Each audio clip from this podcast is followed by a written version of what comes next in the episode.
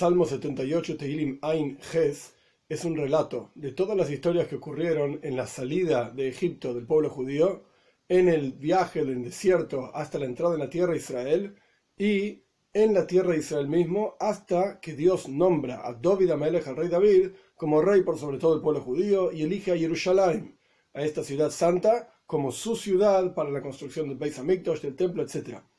En este relato vemos en muchas ocasiones rebeldía, digamos, del pueblo judío contra Dios y vemos cómo Dios es Rahum, Hanun, Él es misericordioso y compasivo, etc. Y perdona constantemente las diferentes rebeldías del pueblo judío, de vuelta, hasta elegir a David Amelech y a Jerusalén.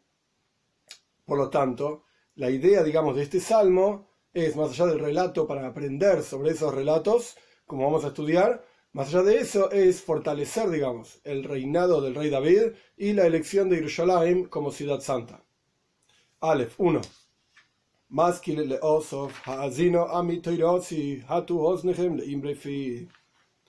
Un masquil, un cántico para Asaf, escucha mi pueblo, mi Torah, o sea, mis enseñanzas, en toda historia existen dos partes de la historia por un lado está la historia propiamente dicha, la, digamos la cáscara, la parte exterior de la historia, que es el cuento, el relato propiamente dicho. Y por el otro lado está la enseñanza de ese relato. Toirosi, mi toira significa, la palabra Torah viene de la palabra Hora A, Hora A significa enseñanza.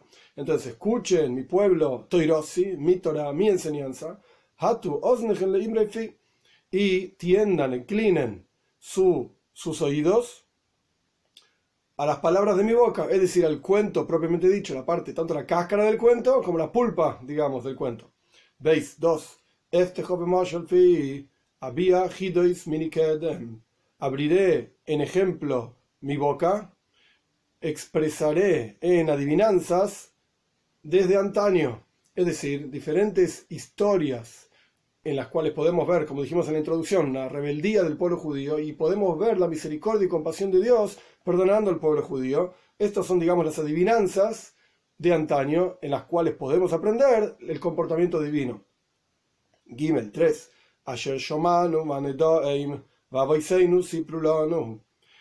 Que escuchamos, por supuesto, de nuestros padres y las conocemos porque están escritas en la toira y tienen sentido y las enseñanzas son concretas, prácticas, etc.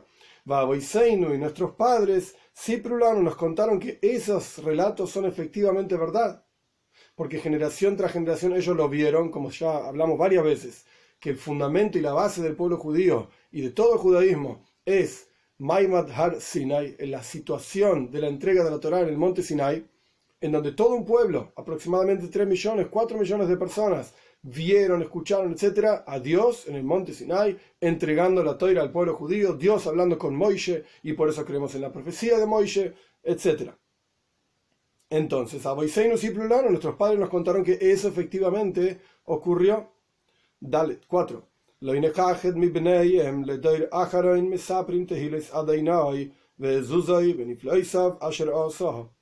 No retendremos de sus hijos es decir, los hijos de nuestros padres efectivamente son nuestros hermanos, pero se refiere a la gente que no escuchó el relato, que no conoce la historia, a todos los Yehudim, por así decir, que están fuera del ámbito del judaísmo. Entonces, no evitaremos de sus hijos contarles todas estas historias y explicarles que son verdad. A la generación última contaremos, digamos, contaremos las alabanzas de Dios y su poder y sus maravillas que hizo. Hey, 5. Vayokem Eidus Beyakov, Beisrael, Esabaisainu, Lehoidiam Livneem. Dios levantó un testimonio en Yaakov, es decir, el testimonio en términos sencillos, más adelante al final del Salmo vamos a explicar este versículo ampliamente, pero en términos sencillos, lo que se diría en el Pshat, en el mundo de la interpretación simple, Dios levantó un testimonio en Jacob, en el pueblo judío. Este testimonio se refiere a justamente estas historias, que es la cáscara de la historia, el relato propiamente dicho.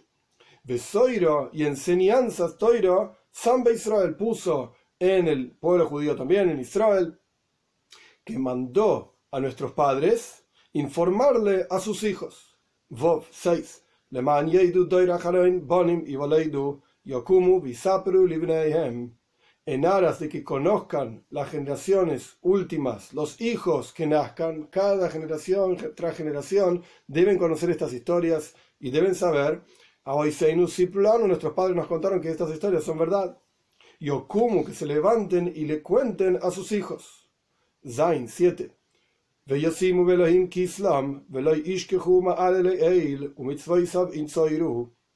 Y coloquen en Dios su confianza y no olviden los actos de Dios y sus preceptos cuiden. Ges 8.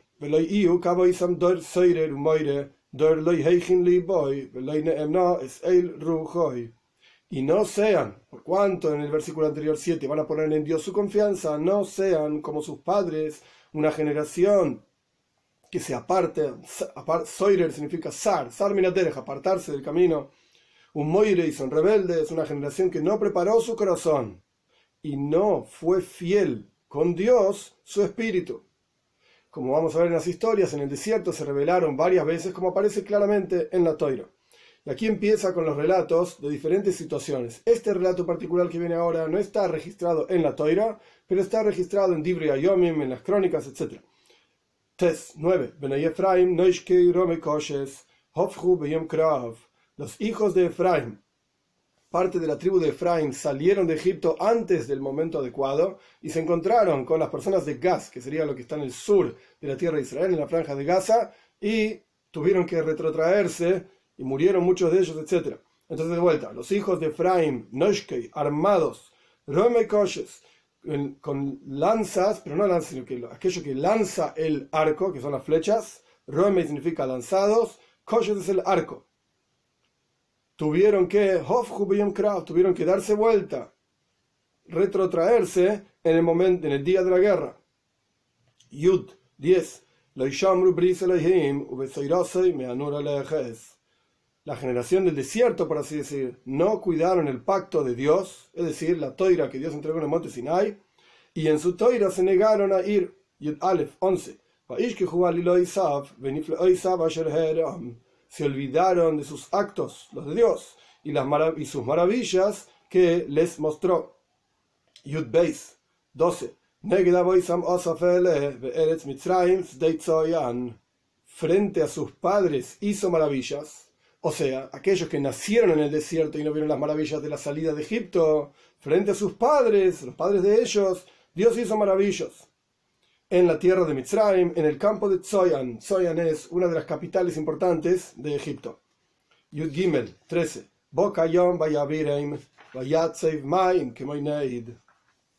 Abrió el mar y los hizo pasar. Levantó en forma firme el agua como una muralla. Yud Dalet 14. Los guió en una nube durante el día y toda la noche en el fuego, en la luz del fuego. En la luz del fuego. Tesvav 15. Partió las piedras en el desierto e hizo beber como agua, por supuesto, como de los abismos profundos. Tezain 16. Sacó flujos, es decir, flujo de agua de la piedra, es el mismo concepto que el versículo anterior, e hizo descender como ríos de agua de las piedras. Yudzain 17. Y así como dijimos anteriormente que el pueblo judío se negó a ir en la toira de Dios, con, agregaron más pecados, continuaron más pecando a él, a Dios, rebelándose en el Supremo, contra el Supremo quiero decir, en el lugar desolado. Entre las cuestiones que hicieron, Yudges 18, probaron a Dios en sus corazones, es decir, pidieron carne, diciendo que solamente tenían el mon, etc., pero en su interior no es que querían carne, en su interior querían rebelarse contra Dios. Por eso dice Bilebabam en sus pensamientos, en sus corazones, pidiendo comida para sus vidas, para sus almas. Yutes 19.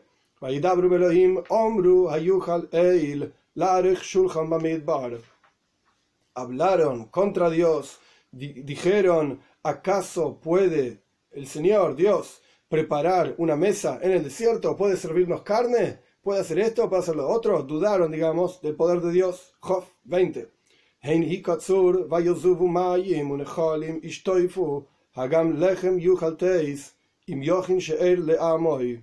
Continuando con la pregunta retórica, digamos, del pueblo judío, si Dios podía, tenía poder, etc.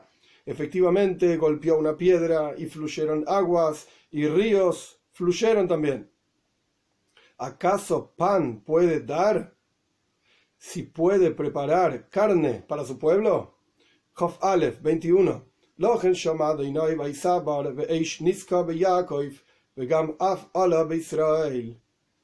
Por lo tanto, escuchó Dios y se enojó, y un fuego se encendió en Jacob, y también el enojo subió en Israel, es decir, en el pueblo judío. Job 22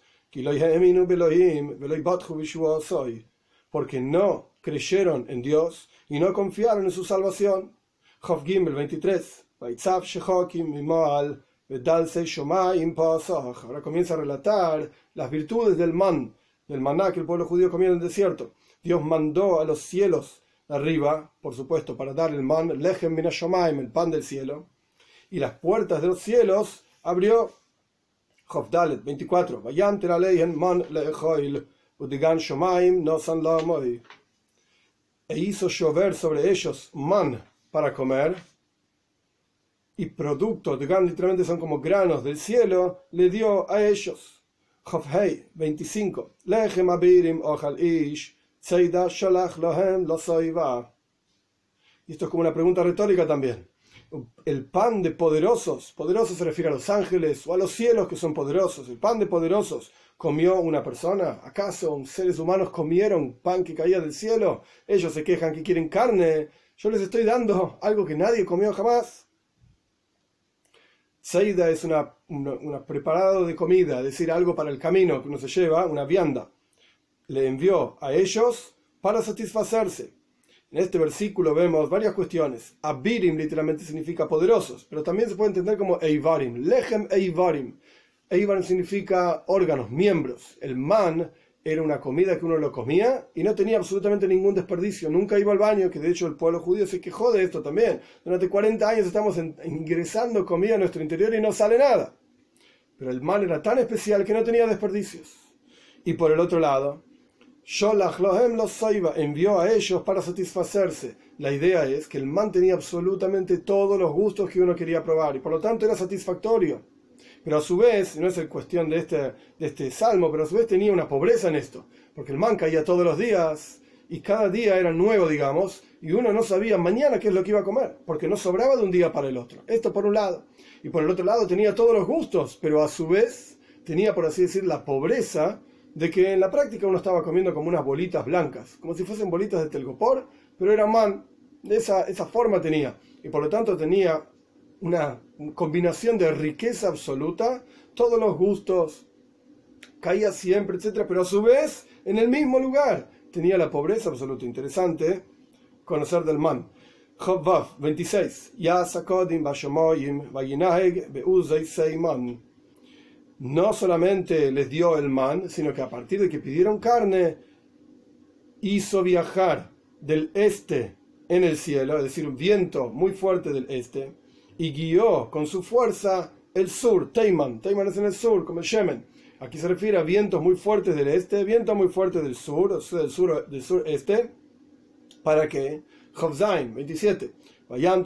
que ofar she'eir, yamim oif kanaf e hizo llover sobre ellos como el polvo, carne, eres carne, y como la arena de los mares, aves con plumas o con alas. Job 28. Y los hizo caer en medio de su campamento, o sea que ni siquiera tenían que salir lejos y esforzarse a buscar el slav, que era este pájaro que trajo Dios en el desierto, alrededor, alrededor de sus moradas. Job 29. Y ellos comieron y se saciaron mucho. Taiva significa el deseo. Le dio a ellos, le trajo a ellos todo aquello que ellos deseaban. Lamed 30. No se asquearon o no se apartaron, diferentes formas de entenderlo, de su deseo, por cuanto todavía su comida estaba en sus bocas. Las palabras por cuanto no está, simplemente dice todavía sus comidas estaban en sus bocas, no se apartaron de sus deseos. Lamed Aleph, ¿y qué ocurrió? 31. Israel y, el enojo de Dios subió en ellos, ellos estaban comiendo todavía y seguían saciándose y más todavía. Y el enojo de Dios subió sobre ellos y los mató. Mishmanehem viene de la palabra shomen. Shomen quiere decir gordo. A sus engordados, aquellos que comieron y comieron. Ubajure Israel y y los seleccionados del pueblo judío hizo arrodillar, los subyugó, por así decir. Lamed Beis 32. Con todo esto, a pesar de que les dio el agua, les dio el man, les dio el slav, con todo esto pecaron más y no creyeron en sus maravillas. Lamed Gimel 33. Se consumió en el vacío sus días, porque ellos quedaron en el desierto durante 40 años para que toda la generación del pueblo judío que no quiso entrar en la tierra de Israel tras la historia de los espías en Pashat Shlach, ellos, digamos, de vuelta, se consumió en el vacío sus días en el desierto, murieron, y sus años en confusión, esta confusión de los espías, y no entraron en la práctica a la tierra de Israel. Lamed Dalet, 34.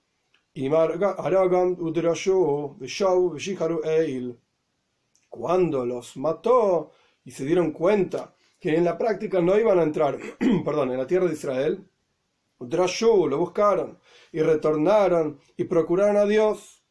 La Medhei 35.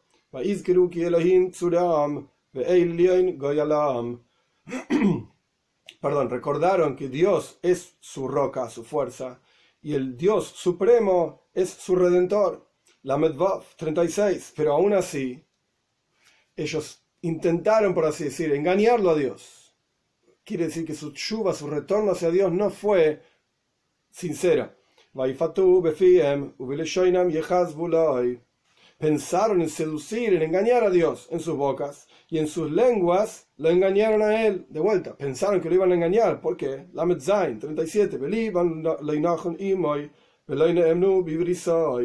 Y sin embargo sus corazones no estaban bien con él, con Dios, y no fueron fieles a su pacto. Es decir, a pesar de que hablaban y que querían retornar hacia Dios, no fue real, no fue sincero. Lamed 38. Y sin embargo, a pesar de que no fueron sinceros, ellos pensaron que Dios no, no sabía lo que ellos estaban pensando y por supuesto Dios sabe todo. Sin embargo,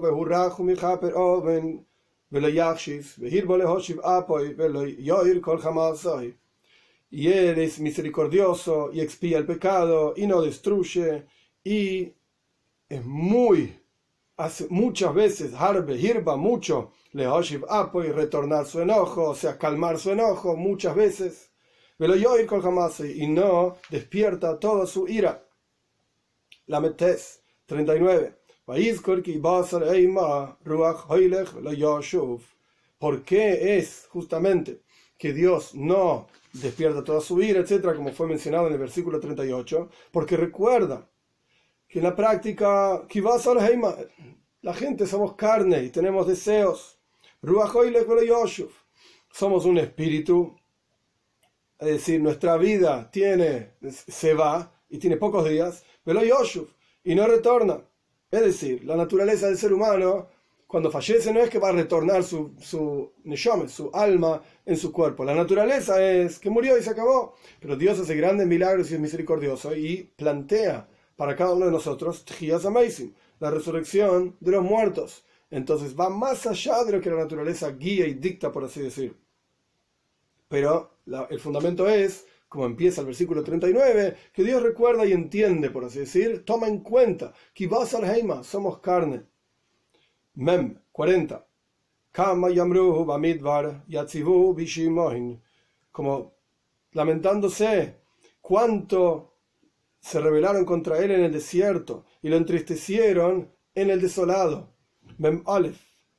41. Vayoshu vainasu eil ukedosh Israel isvu. Y volvieron y probaron a Dios y al santo de Israel, Hisbu. Hisbu viene de la palabra Sav, que significa una marca, como una línea que divide entre una cosa y la otra. Y ellos quisieron, digamos, ponerle un límite a la capacidad de Dios. Ellos asumieron que Dios no era infinito y no tenía eh, capacidad y posibilidades infinitas, poder infinito. Por eso dice Hisbu. Al santo de Dios, aquello que es santo y está totalmente removido de todo tipo de límites, Hisbu, ellos quisieron ponerle límites y una señal, una marca. Menbeis, haciendo que, 42, no recordaron su mano el día en que los redimió del opresor, Mem Gimel 30 43,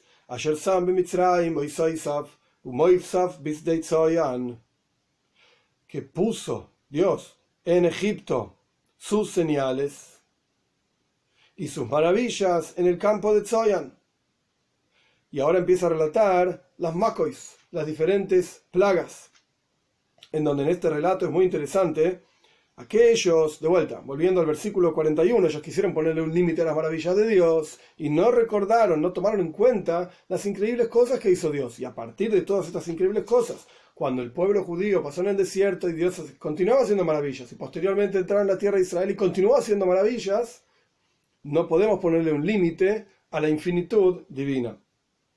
Ahora bien, entre paréntesis, en este relato que viene ahora de las plagas, es interesante dos puntos. No están en orden. El Radak explica, uno de los comentaristas principales explica que la razón por la cual no están en orden es porque se apoyan en el relato de la Toira, en Sefer Shmois, Parshas Boy, Boeira, Boy, en donde están las diferentes makois, las diferentes plagas que Dios trajo al pueblo judío, por lo tanto, son, en, en Egipto, a Egipto para el pueblo judío, son tan conocidas que ni siquiera se detuvo en decirlas en orden. Esta es la explicación de Radak.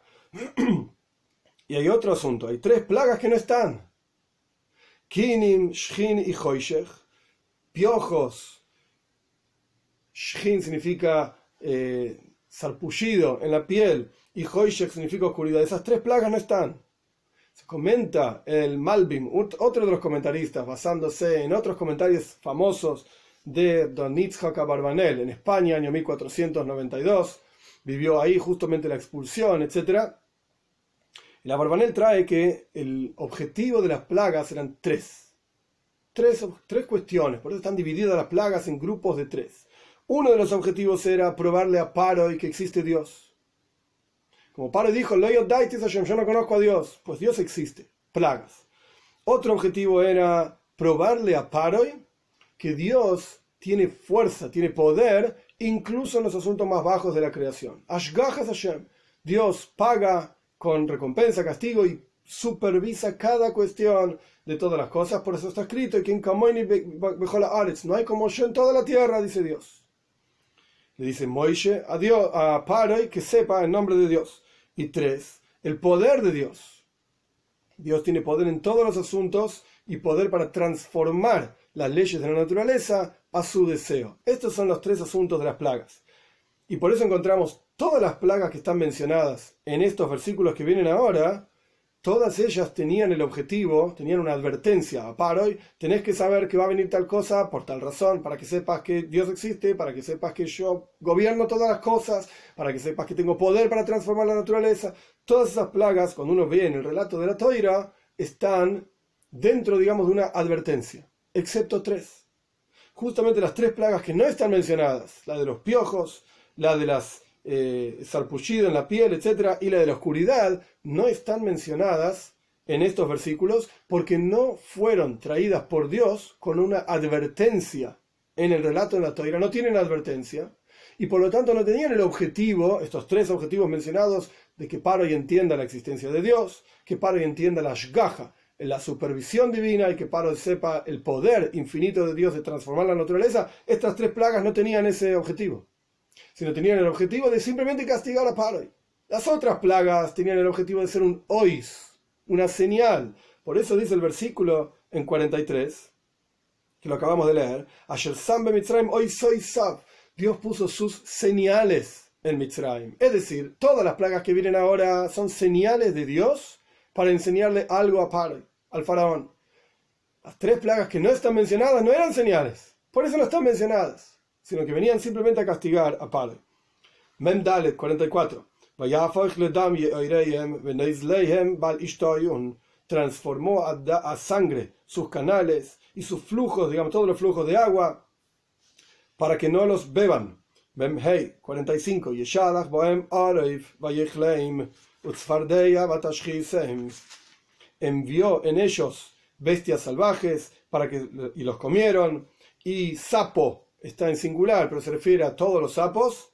Batashhisem y los destruyó. Memvov 46. lo arbe. Y dio a la langosta. Hasil y arbe son diferentes tipos de langostas. Y dio a las langostas su producto, es decir, el producto del campo, y su esfuerzo, porque el producto del campo viene con esfuerzo, lo arbe, al arbe que también significa langosta. Memzain 47. Babarat Gavnam mató con el granizo sus viñas y sus higueras. Shikma es un tipo de higuera. Bahanomal, hay quienes dicen que Hanomal es granizo, otros dicen que Hanomal es otro tipo de langosta, sea como fuere, está hablando de granizo y langostas. Mem Ches 48. Vayazger la barat beiram umikneem la entregó al granizo su ganado y mikne también significa granado, el ganado, perdón, la reshofim, los son como rayos, fuego, porque nos cuenta la toira que era el granizo, eish mislakajas beseja parada, había fuego que estaba dentro, chispas de fuego que estaba dentro del granizo. Memtes 49. Yeshalach bam apoy, ebra bozam betzara, mishlachas malach envió en ellos, en los egipcios, Haran apoy, su enojo, la ira, Ebra es ira, Zam es furia, Tzara es opresión, diferentes expresiones que dicen la misma cuestión, el enojo, la ira, la furia divina. Mishlajas, enviados, Malajeroim, de ángeles malvados, que lo que hicieron fue destruir Mitzrayim, destruir Egipto en la práctica. Nun, 50. Yefales, Nosible Apoy, Rectificó un camino para su enojo, es decir, que su enojo fue directamente sobre Mitzrayim, no evitó de la muerte sus vidas, o sea, murieron también muchísimos egipcios, y sus vidas a la peste entregó. Nun Aleph 51. Golpeó todo primogénito en Egipto. El comienzo de sus fuerzas, es decir, el primer hijo se considera la primera fuerza del hombre al tener hijos. Entonces, el comienzo de sus fuerzas en las tiendas de Ham. Ham es uno de los hijos de Noach y es el padre de Mitzrayim, de Egipto justamente. Por eso lo llama las tiendas de Ham. Nun Beis 52. Amoy, e hizo viajar a su rebaño de ovejas, es decir, al pueblo judío, como su pueblo, como, una, como un rebaño de ovejas a su pueblo, y los guió como un rebaño en el desierto. Nun Gimel 53.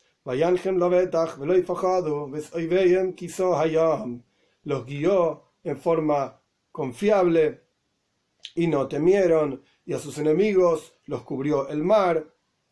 Nun Dalet 54. Y los trajo a su santo límite, es decir, la tierra de Israel, a este monte, que es el monte Moiria, donde está Jerusalén, donde está el Beis Hamikdash, Kansa Yemino, que esto es lo que adquirió su diestra, la diestra de Dios. Nunhei 55. Vaygoresh mipneyem goyim, vayapilem bechebel nachala, vayashkim beoleyem shivtei Israel. Echó de frente a ellos a pueblos, a las naciones que estaban en la tierra de Israel, la tierra de Canaán, vaya pilem behebel nachala. E, literalmente, lehapil significa caer, pero aquí se refiere a hizo residir al pueblo judío. Behebel, Hebel significa una cuerda, pero aquí se refiere a la cuerda de medida, los diferentes terrenos y territorios que tenía el pueblo judío y se dividieron la tierra de Israel entre ellos como nájala, como herencia. Entonces, vaya pilem behebel nájala significa los hizo residir cada uno en su territorio que heredó. Vayashken, e hizo residir en sus tiendas, o sea, en las tiendas de los pueblos que sacó de la tierra de Israel, las tribus de Israel. Ahí los hizo residir. Nun Vov, 56. Vainasu vayambres Elohim.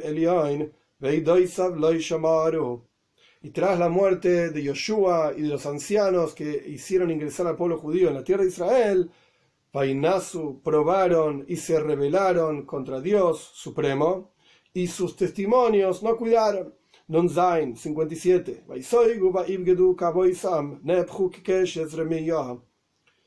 Y retornaron, volvieron, digamos, y se rebelaron como sus padres, se transformaron como un arco en engaño. ¿Qué significa como un arco en engaño? La idea es que la persona, el arquero que está tirando con el arco y la flecha, mira para un lado pero tira la flecha para otro lado, como engañando para que nadie sepa hacia dónde va a ir la flecha que tira. Nun Ges 58.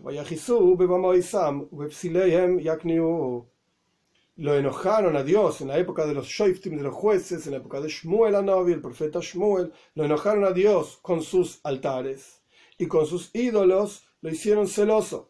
Nuntes 59. Shoma Elohim Vaisabar, Vaimas Beoid Israel. Escuchó Dios y se enfadó, se enojó y despreció mucho al pueblo judío. Samach 60. Y abandonó Dios en la época de Eli, Eli a Cohen y con toda la historia de los Plishtim, de los filisteos llevándose el arca, etc. Dios abandonó el tabernáculo en Shiloh, en la ciudad de Shiloh, la tienda que hizo residir entre las personas su presencia. Samach Aleph 61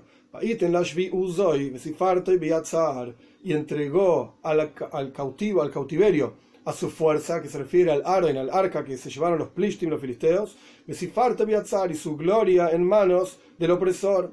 Samach Beis 62. Y entregó a la espada a su pueblo, y en su herencia, digamos con su herencia, se enojó. Samach Gimel 63. A los jóvenes los comió el fuego. Y a las jovencitas, digamos, a las vírgenes, ellos no tuvieron una jupa. Un hulalu literalmente es como hilula. Hilula significa el día de casamiento, cuando uno entra en el paño, paño nupcial, que se llama jupa en hebreo. Loy Estas mujeres no tuvieron con quién casarse porque los jóvenes se los comió el fuego, como dice el comienzo del versículo.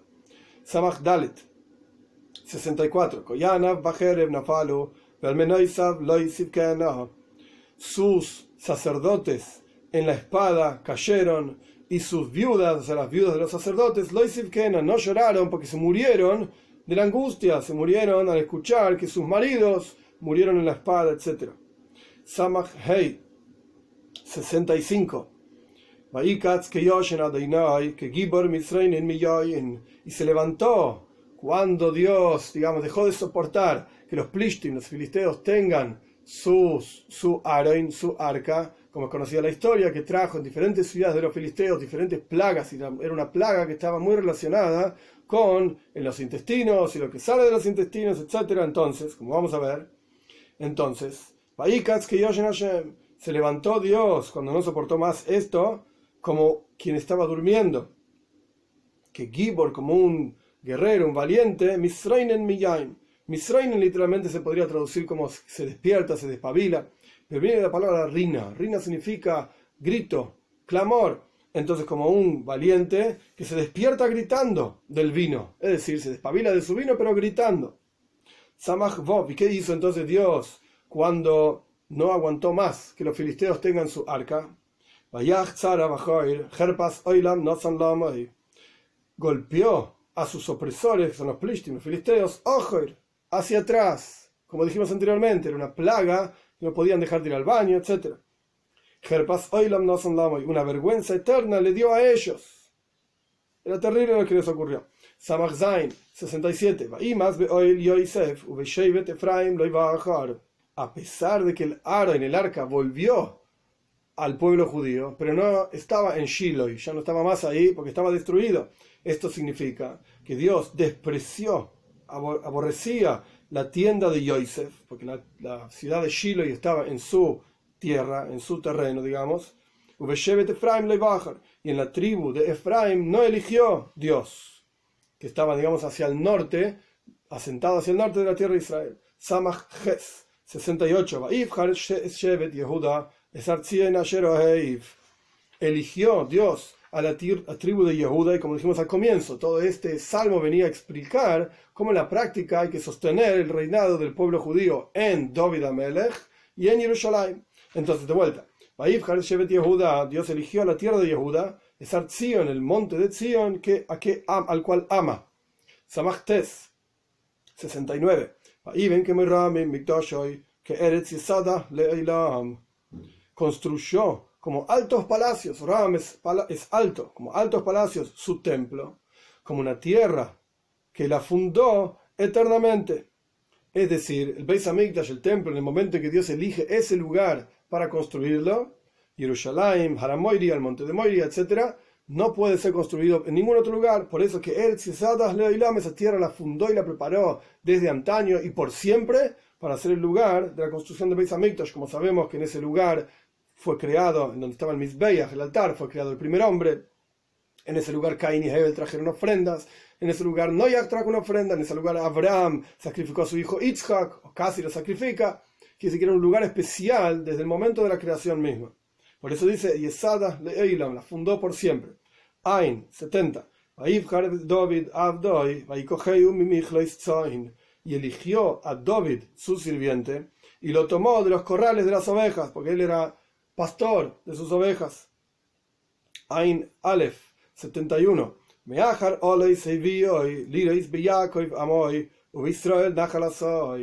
Detrás, o sea, de guiar y de estar junto con Alois, Alois son las ovejas que dan leche a sus crías, lo trajo para pastar, digamos, para guiar a Jacob su pueblo y a Israel su herencia. Ain Beis 72 y los guió efectivamente David Amelech, el rey David, con la integridad de su corazón, y con la habilidad o la inteligencia de sus manos, los condujo. porque habla de la inteligencia de sus manos justamente? Las manos no tienen inteligencia aparentemente. El Radak explica que el pastor guía a sus ovejas con un bastón. El bastón no tiene las manos, entonces el bastón, por así decir, y la habilidad con la cual maneja el bastón muestra la habilidad con la cual en la práctica maneja las ovejas. Entonces aquí está haciendo referencia a cómo David Amelech pudo guiar al pueblo judío con su bastón. En la práctica no lo guiaba con el bastón porque no eran ovejas. El punto es la inteligencia con la cual guió al pueblo judío durante su reinado. En este salmo, como es un salmo largo, voy a hacer Bekitsur en resumen dos puntos interesantes. El versículo 38 que Dios es misericordioso y expía el pecado, etc. Ese versículo es la mitad de los salmos en versículos. Desde el comienzo hasta el final del salmo, este justo hasta el final del Tehilim, es la mitad de los salmos. Y así como en el Zoyar se explica que en la mitad de la noche justamente hay una especie de cambio. La primera mitad de la noche es Gebura, severidad, y hay diferentes espíritus y malachim, etc., ángeles que se ocupan de hacer daño a las personas y la segunda mitad de la noche Dios se despierta, por así decir, así explica el Zoyar, no estamos hablando algo de material y físico, Dios no duerme ni se despierta, sino que mira para un lado, mira para el otro, etc. El punto es que en la mitad de la noche los tzadikim se levantan, se despiertan aquí abajo y estudian Toira, y el Zoyar habla ampliamente dichosa a las personas que estudian Toira la mitad de la noche.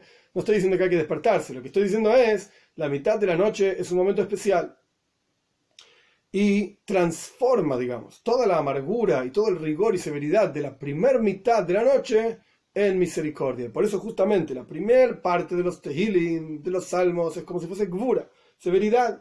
Y a partir de este versículo, de que Dios es misericordioso, etc., transformamos toda esa severidad, ese rigor, en bondad divina. Por eso justamente ese es el versículo que está en el medio de los Tehilim.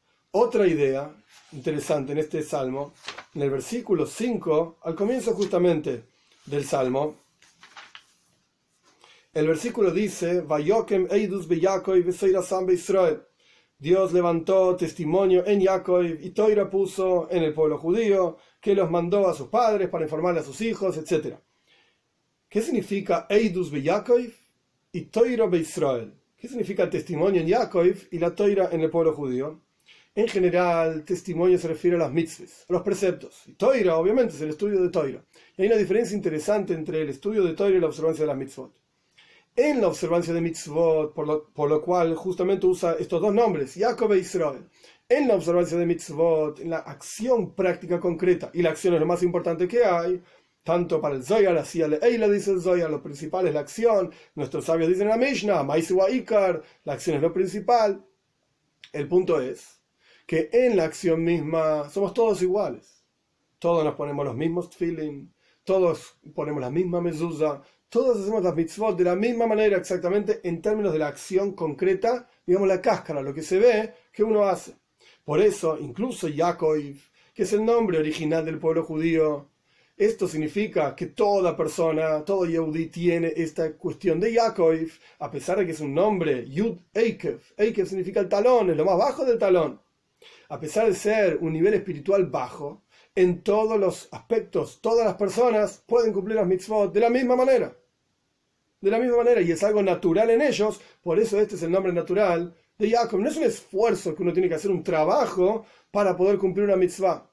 Sabe que la mitzvah en sí requiere cierto esfuerzo, porque hay que ir y hacer algo. Pero lo que me refiero es que por naturaleza todo Yehudi tiene la capacidad de cumplir todas las mitzvot.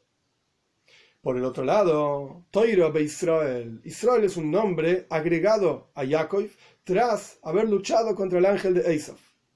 Esto es lo que representa en este versículo, que Toira es algo que viene con esfuerzo, con una avoida, con un trabajo especial de esforzarse espiritualmente hablando, físicamente hablando.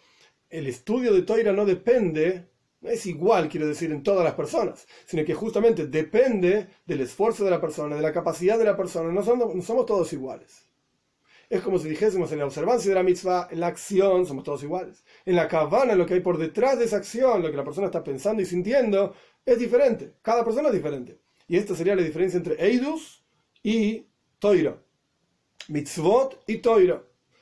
En las mitzvahs somos todos iguales. En la Toira depende del esfuerzo y la capacidad de cada uno. ¿Y por qué justamente elige este nombre Eidus? Sabemos que hay tres tipos de mitzvot. Mishpatim, Eido y Sichukim. Mishpatim son mitzvot, preceptos racionales, no matar, respetar a padres. Eidus son preceptos testimoniales, Pesach, Shabbos, Sukkot, recuerdos de diferentes eventos y vínculo, la señal del vínculo entre Dios y el pueblo judío. Eidus, el pueblo judío es un testimonio de la existencia de Dios, como voy a explicar. Y Hukim son leyes irracionales. ¿Por qué justamente eligió este tipo de mitzvot, Eidus, para referirse a todos los preceptos? Porque en la práctica el pueblo judío es un testimonio de la existencia misma de Dios. El pueblo judío es un testimonio con su vida y su existencia, es un testimonio de la infinitud divina. Porque todos, una idea por lo menos, todos los reinados, todos los grandes poderes e imperios del mundo pasaron por sobre el pueblo judío, o por lo menos la mayoría. Tuvimos contra los egipcios, que eran los que gobernaban en ese momento, los babilonios, los medias, los persas. Estaban los griegos, los romanos, los cruzados, todos los imperios, los cosacos en, la época, en el lugar, digamos, en el norte de Europa, los nazis y Maximum, su nombre se ha borrado, cada uno de ellos pasó por sobre el pueblo judío y gobernó en lugares enormes, en diferentes grados, diferentes épocas, etc. Cada uno de ellos ya no está más. No quedó nada de ellos, ruinas solamente. El pueblo judío estamos aquí todavía. Y esto es un testimonio de la existencia de Dios y simplemente por el hecho de existir, por el hecho de estar, una persona es Yehudi porque nació de madre judía, porque se convirtió como corresponde, es Yaakov, por naturaleza es un Yehudi. No tiene el esfuerzo de Israel y se muestra como Yehudi, etc. No, incluso Yaakov, con el solo hecho de existir, esto ya es un testimonio de la esencia de Dios, de la infinitud de Dios y junto con Dios la infinitud del pueblo judío. Por eso el versículo eh, elige justamente Eidus preceptos testimoniales que muestran el vínculo especial entre Dios y el pueblo judío.